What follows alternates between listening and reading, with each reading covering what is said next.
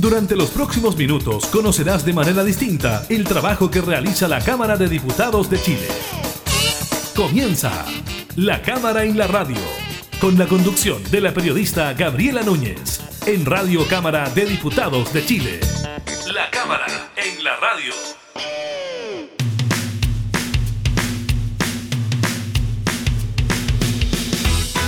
Hola, ¿qué tal? ¿Cómo están? Bienvenidas y bienvenidos a un nuevo programa de la Cámara en la Radio. Estamos junto a ustedes para entregarles, como siempre, temas de actualidad, también información legislativa. En esta oportunidad les estaremos comentando sobre la cantidad de personas que se han vacunado en nuestro país, quienes están vacunados, quienes faltan por inocular. También estaremos comentando sobre las declaraciones del gobierno, quien se comprometió a que las elecciones se realicen efectivamente el próximo 10 y 11 de abril. Esto a raíz de que han surgido ciertas voces, como desde el Colegio Médico, el exministro Mañalich, que recomiendan aplazar quizás estas elecciones o bien hacer una evaluación dos semanas antes de las elecciones para ver si estas se realizan o no. Y también estaremos comentando sobre un balance a cinco años de la entrada en vigencia de la ley que obliga a ocupar sillas infantiles de seguridad en los automóviles. Fíjese que los accidentes de tránsito se han disminuido a la mitad precisamente en esta área. Iniciamos la cámara en la radio.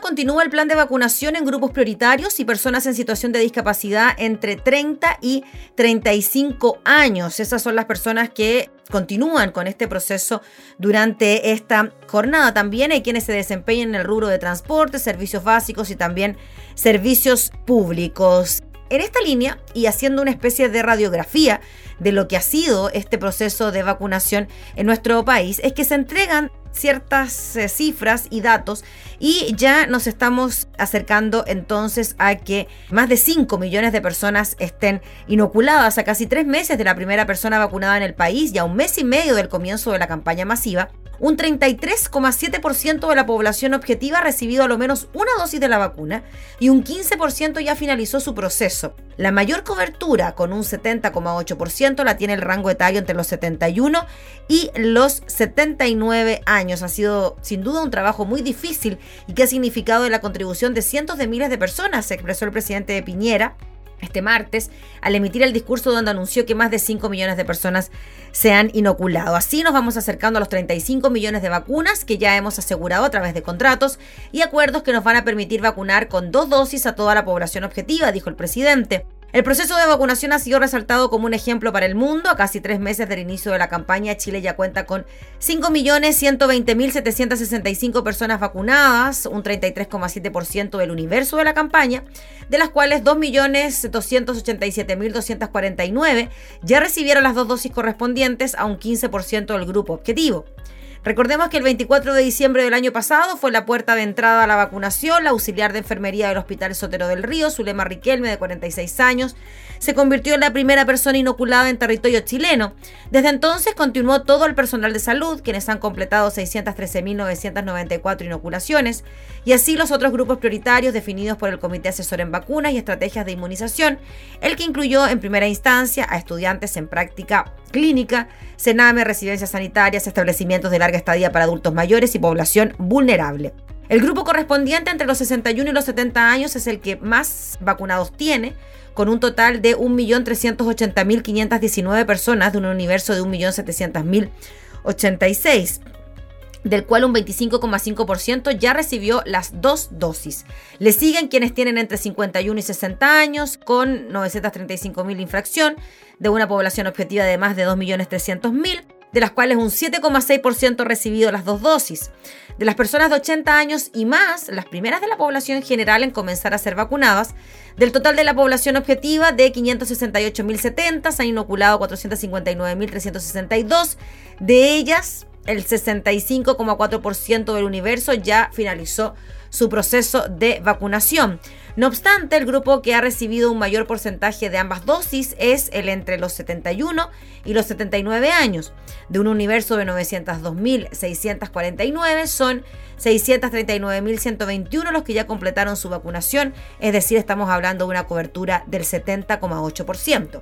En cuanto a las regiones, la metropolitana se posiciona como la zona con mayor número de personas vacunadas, con un 37,9%, donde las comunas con más inoculaciones coinciden con las más populosas, Maipú, Santiago, La Florida, Puente Alto y Las Condes.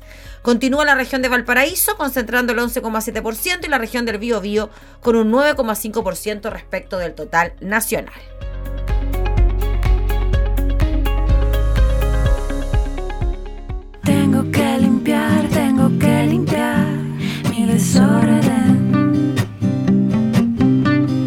Tengo que limpiar, tengo que limpiar mi desorden.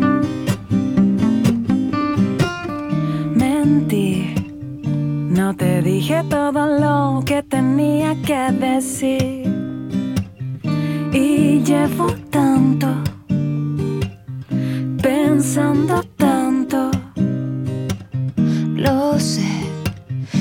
Escondido por ahí un pedazo de canto. Me está matando, me está matando. me está matando.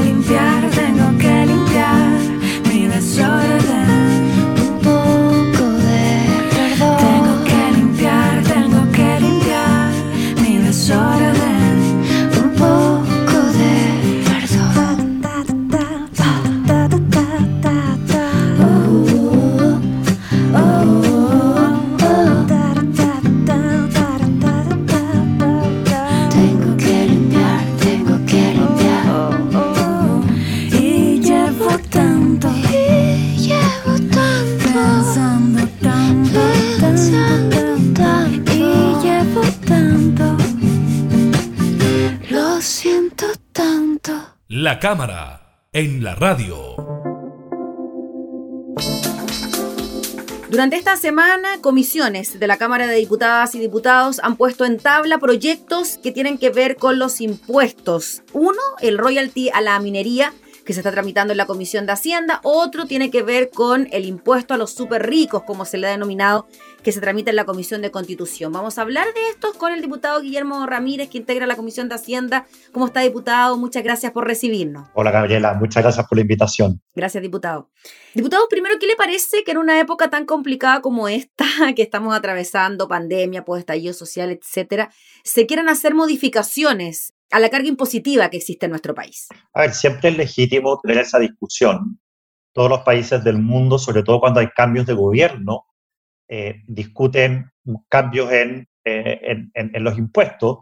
Eh, ahora en Estados Unidos se está discutiendo con el nuevo presidente. Cuando Trump asumió, bajó muy fuertemente los impuestos en su primer año. Y eso mismo ocurre también en Chile. En Chile tuvimos una reforma tributaria en el primer año del presidente Piñera, o al menos presentado el primer año, se aprobó el segundo, que aumentó los impuestos. Y bueno, esto es una discusión que, sobre la que se vuelve una y otra vez.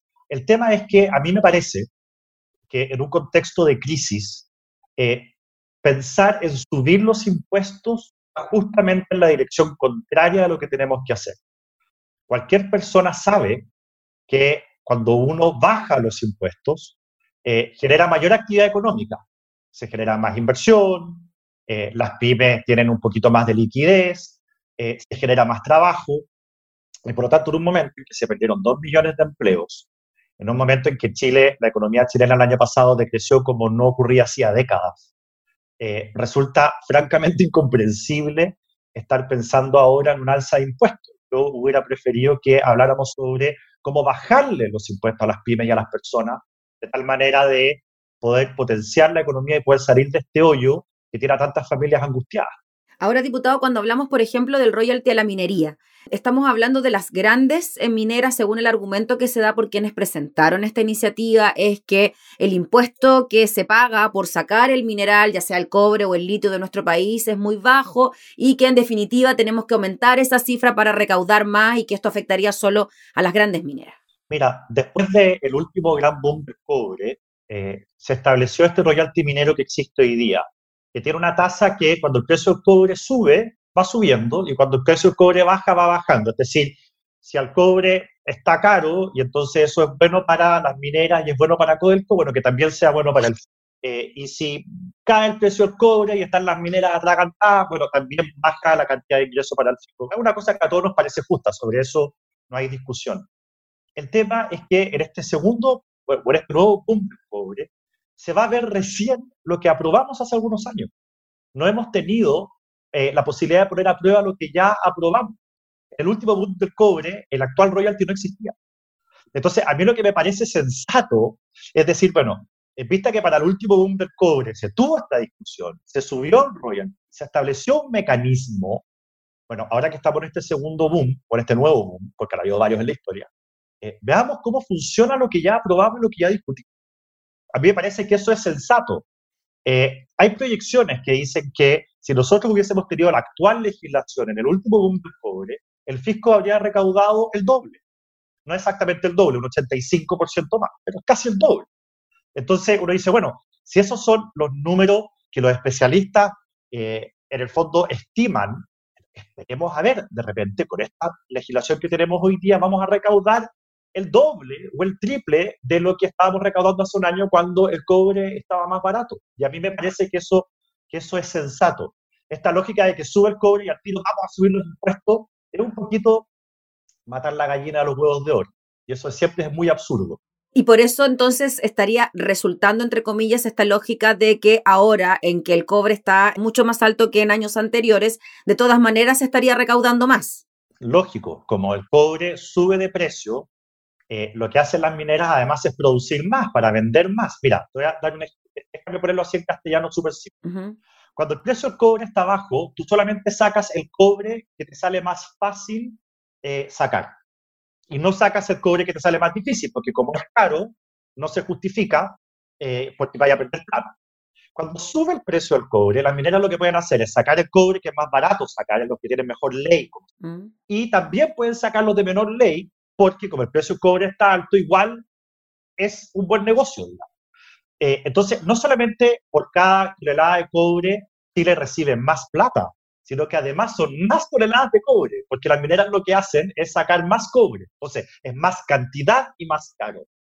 Y la ley actual lo que establece es que como el precio está alto, además la tasa que se aplica al impuesto también es mayor. Entonces, la tasa es mayor, el precio es mayor, la cantidad es mayor, la recaudación es mucho mayor. Pero todavía no hemos visto los resultados de lo que te estoy diciendo, mm. porque la actual ley, como está, nunca se ha puesto a prueba. Mm. Eh, y yo creo que eh, la recaudación va a ser muy buena. Mira, ¿te acuerdas tú que hace algunos años el presidente de Codelco, lo dijo él, perdón, no quiero ser grosero en esta entrevista, pero él dijo que en Codelco no había un puto peso, lo dijo así. Sí. Ya, y él uno dice, bueno, ¿cómo puede ser una de las empresas mineras más grandes del mundo, pionera en muchos aspectos, no haya un peso? Y la razón es súper sencilla, Gabriela, porque para que las mineras sean eficientes y puedan ganar plata y, de esa forma, además, pagar impuestos, se requiere estar permanentemente invirtiendo. Y Coelco no estaba invirtiendo y por lo tanto llegó un momento en que ya no ganaba plata, cosa que nos afectaba muy mal a todos los chilenos. Bueno, cuando usted lo que hace es subir los impuestos, lo que hace es que en muchos lugares ya no valga la pena invertir, porque hay que pagar mucho impuesto. Entonces, si usted se fija, si usted mirara cuánto aporta Codelco por impuesto y cuánto aportan las mineras privadas, Codelco aporta cada vez menos. Y las privadas aportan cada vez más. ¿Por qué? Porque las privadas invierten. Y Codelco no ha estado invirtiendo. Ahora empezamos a invertir en Codelco justamente porque no había un peso. Entonces, si usted sube los impuestos, lo que va a pasar es lo que pasa en cualquier industria, en cualquier parte del mundo, la inversión va a caer. Y lo que va a pasar es que en largo plazo nos vamos a lamentar de que las empresas privadas cada vez aportan menos impuestos al fisco justamente porque no han invertido. Entonces, estas cosas está bien discutirlas, pero hay que ser serios. Eh, y yo tengo la impresión de que mis colegas de izquierda se han mantenido en el slogan, simplemente, de decir, ah, eh, Chile tiene muchas necesidades, el cobre está caro, más impuestos eh, yo le dice, bueno, pero un momento, si tenemos una legislación nueva que va efectivamente a recaudar más, usted lo que hace es estar siempre dando las señales de que usted sin mayor evidencia, sin mayor estudio, sin poner a prueba su propia legislación, siempre igual sube más los impuestos, lo que va a pasar es que va a espantar a los inversionistas eso en el largo plazo hace que el fisco recaude menos. Y espantar a los inversionistas, diputado Ramírez, es el gran temor que puede existir, ¿no? En un país como Chile, que, claro, la minería se basa en la inversión extranjera, eh, además de lo, que existe con Codelco, ¿no? Y eso a la larga podría traer consecuencias. Ese es el gran temor, ¿no? De que se puedan subir los impuestos porque las utilidades o las ganancias de estas empresas no es que se vieran tan afectadas, ¿no? Bueno, lo que pasa es que acá cuando nosotros pensamos los impuestos a la minería, uno solamente piensa en eh, los casos de éxito. Uno no mira mucho los fracasos. La minería está llena de casos de fracaso. Fíjate que para que una mina pueda operar, tiene que primero encontrar un yacimiento. Es que el gobierno tenga identificado los yacimientos y le diga a la minera, ya, ¿qué pasó esto? No, no, no es así. Tiene que encontrar el yacimiento, tiene que hacer los análisis, tiene que luego sacar todos los permisos, ganar el, eh, sacar todos los permisos, ganar la concesión, eh, empezar a invertir en maquinaria y qué sé yo. Mira, desde que una empresa empieza a explorar hasta que saca su primera tonelada de cobre, en Chile pasan 12 años. Y hay millones de dólares en inversión. Entonces, ¿qué pasa? Que al final todos nosotros decimos, bueno, la grandes mineras, hay lleno de empresas mineras que han fracasado en Chile no sacaron el permiso, que el, estudio decía que no, eh, no era rentable, que no pasaban el estudio de impacto ambiental o que no compraron nunca una mina lo suficientemente como la ley. Eh, y por lo tanto, eh, uno tiene que pensar que si uno quiere incentivar que vengan muchas empresas a buscar mineral a Chile para que lo exploten y para que nos paguen impuestos a todos los chilenos, nos paguen un royalty a todos los chilenos, bueno, hay que generar las condiciones para que eso ocurra. Si la señal es cada vez que suba el precio del cobre, te vamos a subir los impuestos, a pesar de que tenemos una legislación nueva pensada para este momento, entonces finalmente, ¿quién va a invertir? Mm. Y entonces, ¿quién va a pagar impuestos? Y esos minerales se van a quedar sin explotar debajo de la tierra porque nadie los va a encontrar además. Diputado Ramírez, y en la misma línea, esto del impuesto a los súper ricos. Desde ya del año pasado, quizás desde antes que se está planteando esta iniciativa como una forma de recaudación, se dice que es por una vez de un 2%, que afectaría a 1.500 personas o 1.500 familias, y que con esta plata, por ejemplo, se podría solventar una renta básica de emergencia universal, según dicen sus autores. ¿Qué le parece a usted que se hayan puesto en tabla primero esta iniciativa? Volviendo a la lógica de la primera pregunta, ¿no? En momentos de crisis, que se dice que es bien complejo modificar eh, el tema impositivo. Mira, a mí me parece bien que se discuta si el tema de impuestos es un tema que hay que estar, en mi opinión, permanentemente revisando. Pero mira, cuando se aprobó la reforma tributaria del presidente Piñera hace un par de años, una de las exigencias que hubo era que se grabara más a los más ricos eh, y que hubiera un impuesto adicional para aquellos que tenían más. Se buscó una fórmula para hacerlo, porque esto no es fácil. Uno no sabe exactamente cuánto tiene alguien, si tiene la plata afuera, eh, en fin. Entonces, lo que se hizo hace dos años fue decir, ja, vamos a ponerle un impuesto realmente duro a las personas que tengan altos bienes inmuebles. O sea, que tienen altas casas o departamentos. Se, suman los valores de todas las casas, todo lo que tiene raíces, todos los campos, todo, y si sobrepasa un cierto nivel, ¡pum! un impuesto muy fuerte. En la práctica en Chile tenemos ese impuesto. Lo que se está proponiendo hoy día es hacer lo que se hizo alguna vez en Francia, y que los franceses rápidamente echaron marcha atrás porque les quedó la escoba, que era grabar con impuestos eh, el patrimonio, las inversiones, no solamente eh, la tierra. Y claro, cuando a mí me graban a cualquier persona el ingreso, el patrimonio, yo tengo la posibilidad con un clic de sacar la plata de Chile, entonces la plata se va. Eh, y en Francia toda la plata se fue. Y cuando se va la plata, no hay inversión, no hay creación de empleo, no se invierte en tecnología, es un desastre. O sea, lo que hacen todos los presidentes del mundo, incluyendo los de la ex concertación y la mayoría, es recorrer el mundo entero invitando a los inversionistas a venir a Chile. Eso es lo que hacen todos los presidentes del mundo, una especie de competencia de quién atrae más inversión desde el extranjero. Bueno, esta es una medida que lo que hace es espantar a todo el mundo. Primero se van los extranjeros, que tienen derecho a llevarse la plata a su país, y entonces empiezan a ir los propios chilenos. Entonces, como la tierra no te la puedes llevar, como tu casa no te la puedes llevar, es que hace dos años aprobamos este proyecto de ley, que hoy día es ley, que graba con fuerza los impuestos de quienes tienen más propiedades. Y ahí tú no corres el peligro de que se vayan, porque, insisto, la casa no te la puedes llevar. Mm. Pero lo que la izquierda quiere ahora, parte de la izquierda, no toda, porque además suena súper bien y suena súper popular, el impuesto a los súper ricos. Ya, ¿qué vas a grabar? No, sus inversiones, lo que va a pasar es que vas a generar el efecto contrario a lo que todos los gobiernos se esfuerzan por hacer, que es atraer la inversión. Si a mí me dicen, tú tenés 100 pesos, me vas a tener que pagar 10, digo, chuta, entonces me llevo mis 100 pesos, yo soy un belga, me llevo mis 100 pesos a ver que no pago ni uno. Y eso fue lo que pasó en Francia. Si este impuesto que se está proponiendo no existe en ninguna parte del mundo y donde se trató de aplicar, no funcionó.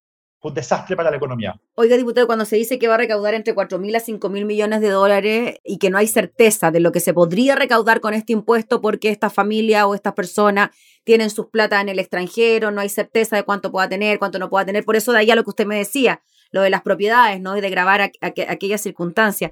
¿Cómo lo ve usted? ¿Esa plata se podría sacar de otra parte? Porque lo que piensa la gente es que si a los más ricos le quitan el 2% de sus utilidades, no es tanto, es un 2%, quizás puede servir, pueden servir estas platas para otras cosas.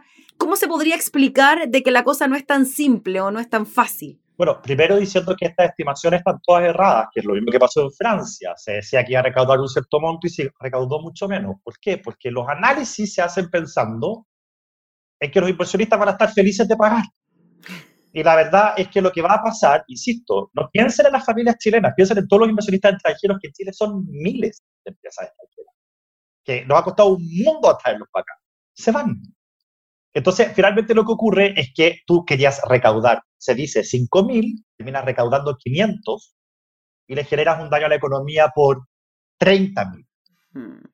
Entonces, el beneficio es de este tamaño. Eso fue lo que pasó en Francia. Y el perjuicio es de este tamaño en generación de empleo, en, el retraso en el aumento de los salarios de los trabajadores. Entonces, acá la forma de lograr el progreso ya está inventado. Si los países desarrollados ya, llegaron al, desarrollo, ya tienen sueldos súper altos. Es fomentar la inversión, es atraerla, es que las industrias se desarrollen, eh, no espantar la inversión. Entonces, esto va completamente en sentido contrario. Si lo que se quiere es discutir cómo hacemos para que nuestro sistema tributario sea más justo y se acentúe más que los ricos paguen más y que se acentúe más que los ricos, los, pobres paguen menos, hay fórmulas eh, y se puede discutir y las podemos aprobar. Pero lo que hoy día se está presentando sobre la mesa recauda poco, por lo tanto nos va a ayudar muy poco y genera un daño inmenso. Entonces, mira, déjame darte un ejemplo. ¿Qué pasa si tú dices, eh, yo voy a subir un punto el IVA. ¿Ya? Un punto el IVA. Yo pago alto IVA porque tengo un buen sueldo y lo gasto, entonces pago alto IVA. La persona que tiene el sueldo mínimo paga poquito IVA porque en el fondo eh, gana menos y por lo tanto gasta menos y paga menos IVA. El problema del IVA es que es regresivo, para él le cuesta mucho más pagarlo que a mí. Pero, ¿qué pasa si yo digo, vamos a recaudar un punto de IVA adicional? Por ese punto de IVA esa plata, lo único que vamos a hacer es repartirla en partes iguales para todos los chilenos. suponte que hay una persona que gasta 100 lucas de IVA al mes, yo gasto 500 lucas de IVA al mes, se agarran los 600, me pasan 300 lucas a mí y 300 lucas a él. Él pagó 100, pero recibe 300, yo pagué 500 y recibo 300. Es decir, yo estoy al final pagando más impuestos que ayer y él está recibiendo más plata del Estado que ayer. Y está pagando menos impuestos, al final le está pagando menos 200 mil. Entonces, hay fórmulas, existen, eh, que se han aplicado en otros lugares que no es parte de la inversión y que hacen que la distribución tributaria sea más justa. Eh, pero lamentablemente en materia de impuestos con la izquierda no podemos salir del slogan. Porque suena bien el tema de los impuestos para los super ricos. Oiga, diputado, y para cerrar desde el punto de vista político-constitucional, se dice que la política tributaria del país es atribuible solo al presidente de la República y que esto, a pesar de que pasó la primera valla de constitucionalidad al declararse admisible, claro, no es constitucional y que podría irse al TC precisamente, por ejemplo, el royalty. ¿Cómo lo ve usted? Todos los países del mundo, todos, tienen que las leyes en materia tributaria son de exclusiva iniciativa del presidente. Todos. Porque si no pasaría, te voy a dar un ejemplo, que los parlamentarios de la cuarta región le bajarían los impuestos a los pisqueros, los parlamentarios de la décima región le bajarían el impuesto a los salmoneros, y, y al final estaríamos sería una cuestión completamente inmanejable, arbitraria, llena de exenciones ridículas, y por lo tanto en todo el mundo subir o bajar impuestos tiene que ser exclusiva iniciativa del presidente. En todo el mundo.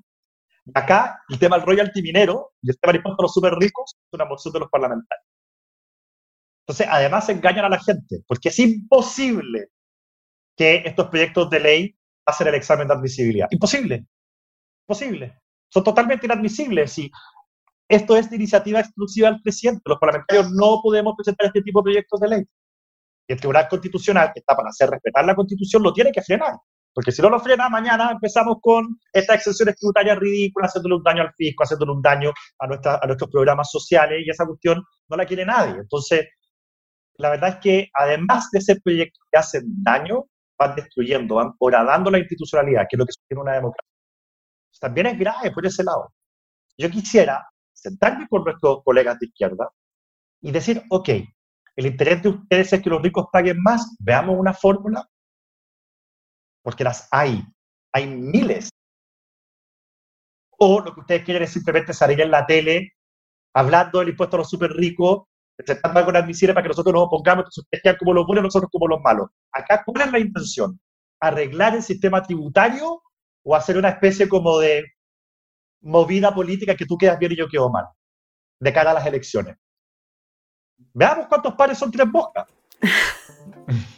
Ya pues, diputado, le agradecemos enormemente por explicarnos también estos temas, por aterrizarlos también, ¿no? A veces suenan como cargas impositivas, tributos. Así que muchas gracias por explicarnos, por eh, darnos esta información y estaremos atentos de todas maneras al debate que se está llevando a cabo en estas dos comisiones. Muchas gracias, Cayela, que te vaya muy bien. Gracias, que esté muy bien. El diputado Guillermo Ravírez, entonces, hablando sobre estas iniciativas que proponen un royalty minero y un impuesto a los super ricos.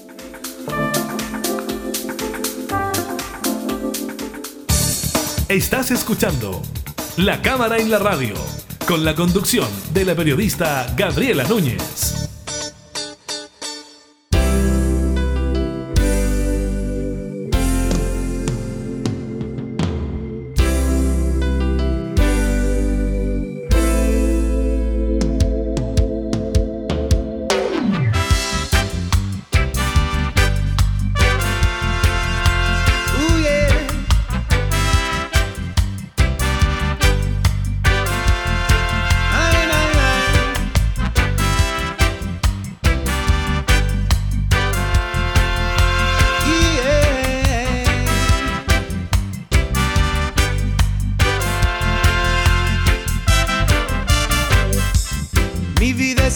Porque existes tú.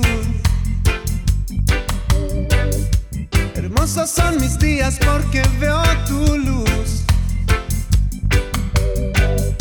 Y llevas ese fuego que hay en mi corazón. Para toda mi vida tú eres la razón. Oh.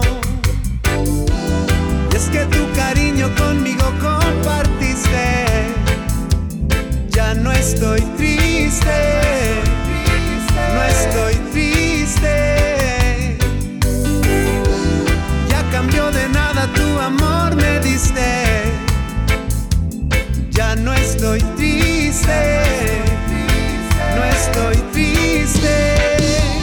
Felicidad, eso es lo que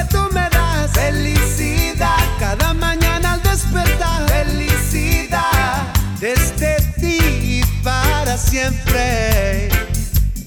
Felicidad, eso es lo que tú me das. Felicidad, cada mañana al despertar. Felicidad, desde ti y para siempre. Los pajaritos cantan al verte sonreír. Y es que tu amor al mundo logras transmitir. Aunque siento dolor por quienes no están más. Con tu sola presencia todo quedó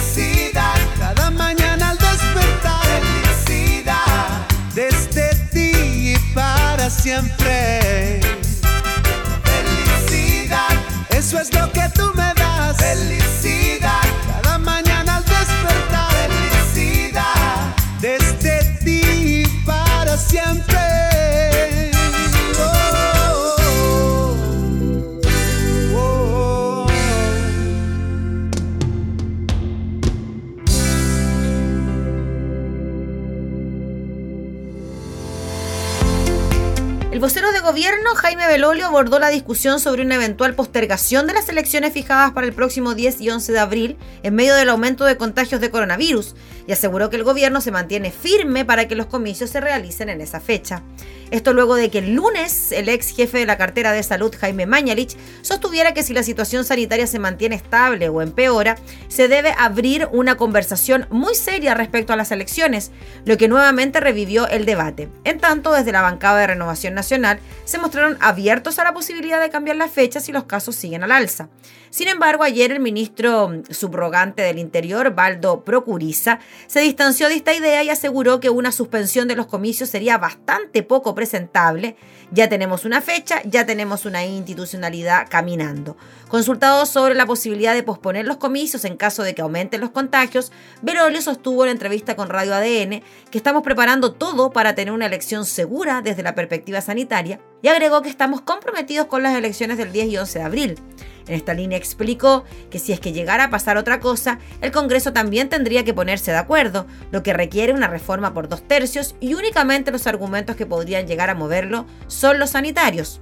Respecto precisamente a la situación sanitaria, el ministro reconoció que marzo es el mes probablemente más complejo y que en abril debiéramos tener un mini respiro, pero de nuevo no podemos bajar la guardia y ese es el mensaje que queremos seguir mandando. Siempre vamos a estar viendo los datos, dijo el ministro, pero por ahora nosotros mantenemos firme con las elecciones del 10 y 11 de abril.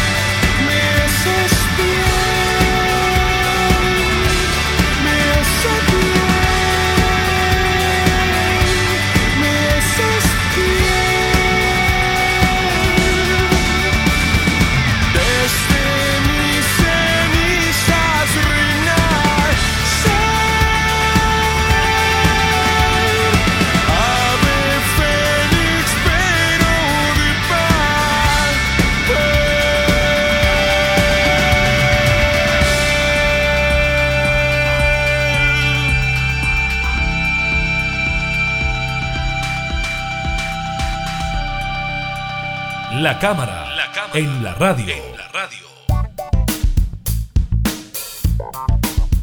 El subsecretario de Transporte, José Luis Domínguez, junto a la secretaria ejecutiva de la CONACET, Joana Bolrat, y el prefecto de la sección de investigación de accidentes de tránsito, CIAT, Juan Muñoz, presentaron un balance de la ley de uso de sistema de retención infantil, en el cual se dio cuenta que en los últimos cinco años los fallecimientos de los niños han caído en un 51%. La principal causa de fallecimiento externa de un niño menor de 14 es justamente los accidentes de tránsito. Desgraciadamente el año pasado tuvimos que lamentar 18 niños que fallecieron en accidentes de tránsito. Hoy queremos hacer un balance de la ley que obliga a que todos los niños menores de 12 años vayan en los asientos traseros de los vehículos y los menores de 9 años vayan con un sistema de retención, principalmente una silla. En los últimos cinco años los fallecimientos de los niños han caído un 51%. Esto es una muy buena noticia, entendiendo que tenemos que cuidar a nuestros niños, dijo el subsecretario.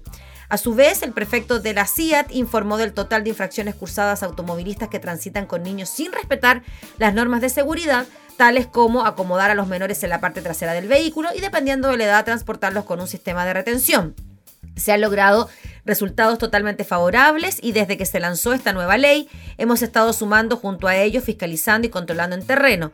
Así las cifras desde 2019 a la fecha vienen a la baja. En 2019 tomemos el 2019 tuvimos un total de 13.156 infractores, tanto para aquellos conductores que tenían un acompañante menor de 12 años sentado como copiloto y aquellos que lo hacían sin un sistema de retención infantil.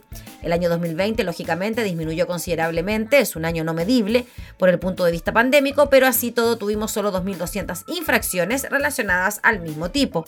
Sobre estas cifras, la autoridad explicó que desde el área investigativa pudimos apreciar que las causas de accidentes con la utilización de este sistema, lógicamente que previene ostensiblemente la vida.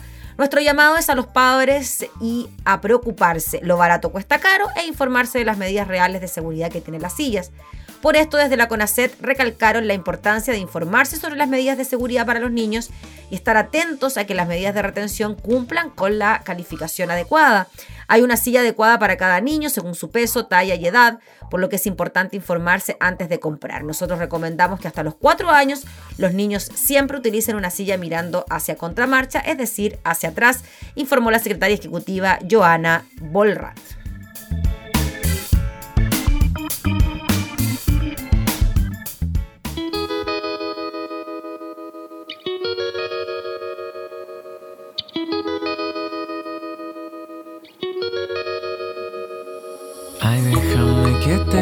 Morena cosa más buena que hay por la arena. Y déjame que te diga morena cosa más buena hay una sirena. Ay déjame que te cuente morena cosa más buena que hay por la arena. Y déjame que te diga morena.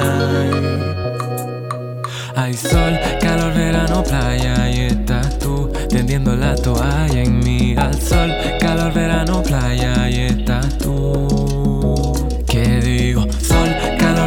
playa y estás tú tendiendo la toalla en mí al sol, calor, verano, playa y estás tú. Con la carita colorada,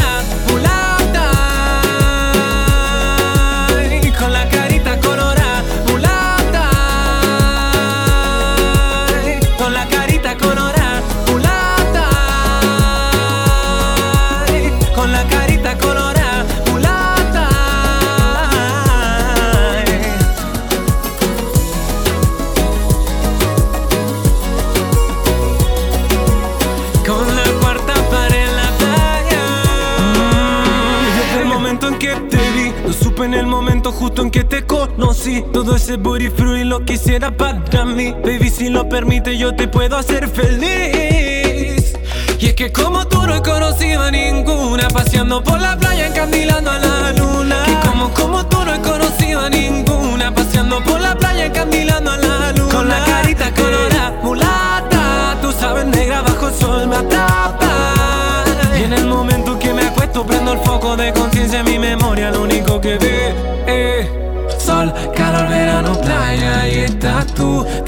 la toalla y mira el sol, calor, verano, playa. Y estás tú con la carita colorada, mulata. Ay, de tanto gozar, con la